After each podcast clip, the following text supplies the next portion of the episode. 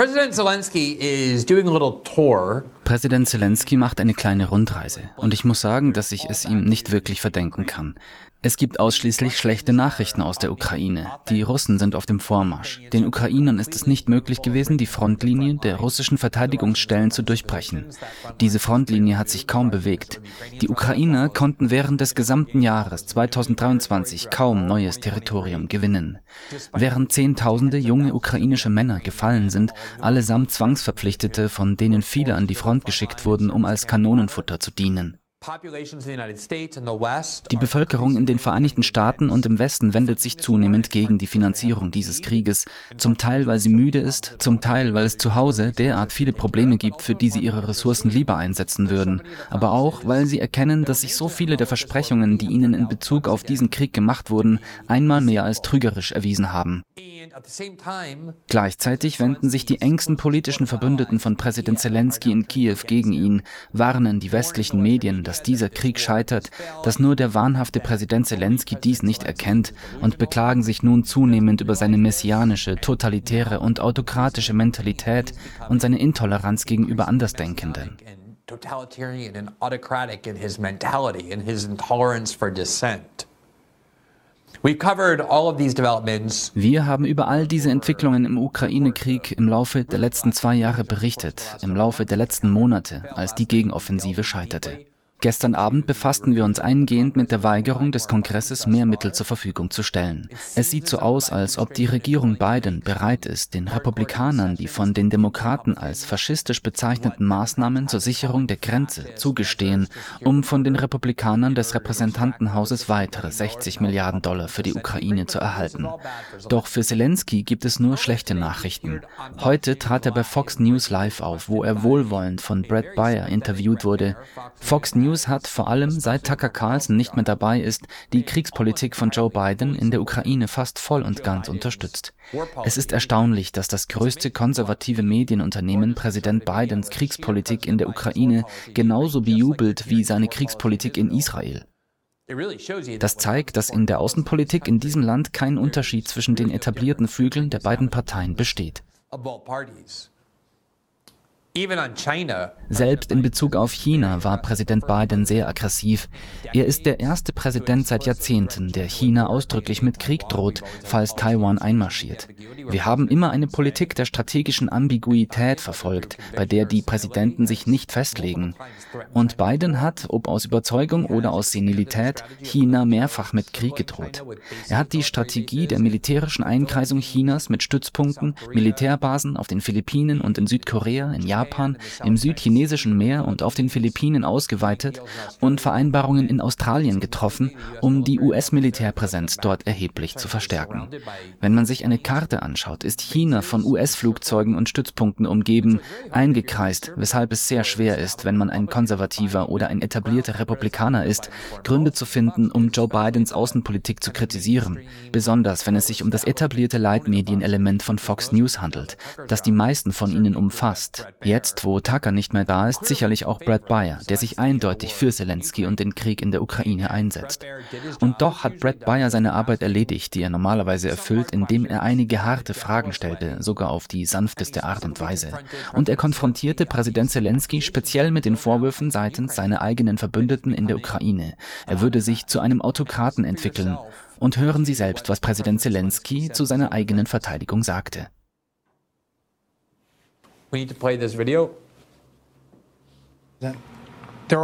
Es gibt Kritiker, die sagen, sie hätten versucht, die Macht zu konsolidieren. Schlagzeilen, dass orthodoxe Führer in Kiew unter Hausarrest stehen, dass sie die ukrainischen Fernsehsender konsolidiert haben, dass sie die Abhaltung von Wahlen im nächsten Frühjahr ausgeschlossen haben, dass sie zur Einheit aufgerufen haben, aber unter dem Vorwurf des Bürgermeisters von Kiew, dass sie das Land in einen autoritären Staat verwandeln. Wie gehen Sie mit dieser Kritik um?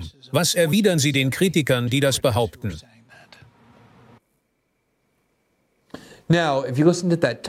Wenn man sich diesen Ton anhört.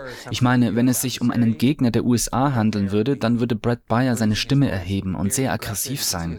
Sie können sehen, dass seine Haltung sehr tröstlich und liebevoll ist. Er sagt, wissen Sie, es gibt diese Leute, die Sie kritisieren, die sagen, sie seien autokratisch. Was haben Sie zu sagen, Herr Präsident? Hören wir uns seine Antwort an. Ich sage solchen Personen aus der Regierung oder Bürgermeistern, denkt an den Krieg, denkt daran, wie wir unser Volk verteidigen können, reist nicht täglich durch die Welt, reisen Sie an die Frontlinie. Fragen Sie die Menschen, fragen Sie die Soldaten, was sie brauchen, tun Sie dies. Bauen Sie keine Straßen für die Gegenwart, die wieder rückgängig gemacht werden. Geben Sie Ihr ganzes Geld für die Waffen, für die Drohnen, für die Gesellschaft, für die Renten und so weiter aus. Und weinen Sie nicht, denn Sie sind Führungskräfte. Und das war's. Das ist der Grund. Das ist der Grund, warum wir hier sind. Und das ist der Grund, warum wir geblieben sind. Weil die meisten Menschen nicht weinen. Die Menschen bleiben und kämpfen gegen Putin. Und wir haben keine Feinde in unserem Land. Wir können und dürfen keine Zeit für so etwas haben. Und wir haben sie nicht. Wir haben nur einen Feind. Das ist Putin und das ist alles. Aber Ihr Standpunkt zur Demokratie in der Zukunft? Ja, natürlich. Selbstverständlich. Denn wir verteidigen die Demokratie und wir verteidigen die Freiheit. Herr Präsident, wir danken Ihnen für Ihre Zeit und werden den Krieg weiterhin verfolgen. Ich meine, es handelt sich um einen erstaunlichen Austausch auf so vielen Ebenen. Brad Beyer sagten Sie nicht, dass es Leute gibt, die Sie beschuldigen, ein Tyrann zu sein. Er zählte konkrete Maßnahmen auf, die Präsident Zelensky ergriffen hat, die wir fast immer als autokratisch betrachten. Zunächst einmal hat Zelensky schon vor der russischen Invasion 2021 die Medien der Opposition mit der Begründung geschlossen, sie seien pro-russisch. Seit dem Einmarsch hat er alle oppositionellen politischen Parteien verboten. Er hat den Rest der oppositionellen Medien, die ihn kritisieren, zum Schweigen gebracht. Er hat die Schließung von Kirchen angeordnet und Kirchenoberhäupter verhaftet, darunter einige der ältesten Kirchen der Ukraine, die orthodoxe Kirche. Ein amerikanischer Bürger, ein Experte und YouTuber, der Zelensky kritisiert hat, sitzt in einem Kerker und ist verschwunden, da er Kritik an Zelensky geübt hat. Diese tapferen Soldaten, von denen er behauptet, sie würden an die Front gehen, um gegen Putin zu kämpfen, werden in Wirklichkeit zum Kampf gezwungen, aus Bussen und von ihren Arbeitsplätzen gezerrt, auch wenn sie mittleren Alters sind und nicht kämpfen wollen. Er hat Deserteure für viele, viele Jahre ins Gefängnis geschickt. Er hat Wahlen abgesagt.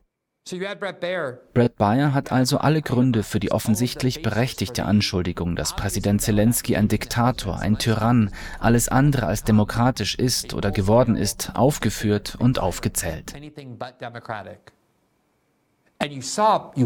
Sie haben gesehen und gehört, dass Präsident Zelensky nichts von alledem zu leugnen versuchte. Stattdessen berief er sich auf die Mentalität eines Diktators. Er sagte, wir haben keine Zeit für Meinungsverschiedenheiten. Wir können keine internen Debatten führen. Wir können keine interne Kritik üben. Keiner sollte mich kritisieren. Wir haben einen Feind und das ist Wladimir Putin. Und wir sind alle vereint und stehen hinter mir, um Putin zu besiegen. Mit anderen Worten, er hat die Anklage gegen ihn, er sei ein Tyrann, nicht bestritten, er hat sie vielmehr bekräftigt. Er rechtfertigte dies mit der Aussage, dass es keinen Dissens geben kann. Und dann ist Fox News derart positiv gegenüber dem Krieg in der Ukraine eingestellt. Und ich bin absolut überzeugt, basierend auf meiner Erkenntnis, und ich habe darüber schon einmal gesprochen, dass es einer der Gründe war, warum Tucker Carlsons Sendung abgesetzt wurde, obwohl er Rekordeinschaltquoten hatte, obwohl er den Anker des Publikums bildete, welches er zu Fox brachte und das niemand erreichen oder ersetzen kann, obgleich er keine wirklichen Skandale in seinem Werdegang hat. Die Liberalen behaupten, dass er derjenige war, der für das große Verleumdungsurteil gegen Fox verantwortlich war, zu dessen Zahlung sich Fox gegenüber Dominion bereit erklärt hat, obwohl das einfach nicht stimmt.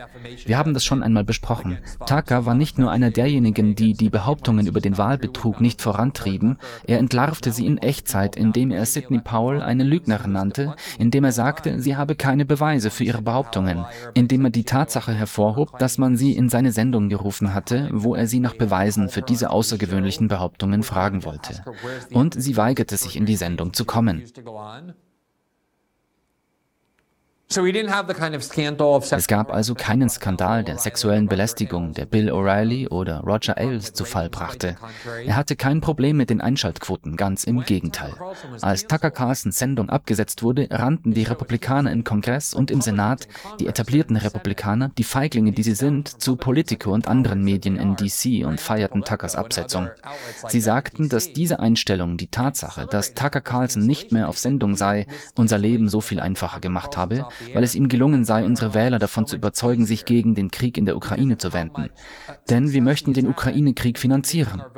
Tucker hat jedoch eine wichtige Rolle bei der Überzeugung rechter, konservativer und republikanischer Wähler gespielt, dass dieser Krieg nicht in ihrem Interesse liegt. Das sorgte für großen Ärger bei den feigen Republikanern, die diese Anschuldigung niemals öffentlich beim Namen nennen würden, sondern wie kleine Mäuse zu Politiker rannten und sagten, bitte gebt mir Anonymität, damit ich frei darüber sprechen kann, wie froh ich bin, dass Tucker Carlson nicht mehr dabei ist. Fox News ist im Besitz der Murdochs, die schon immer eher neokonservativ waren und alle Worte der Bush-Cheney-Regierung unterstützt haben.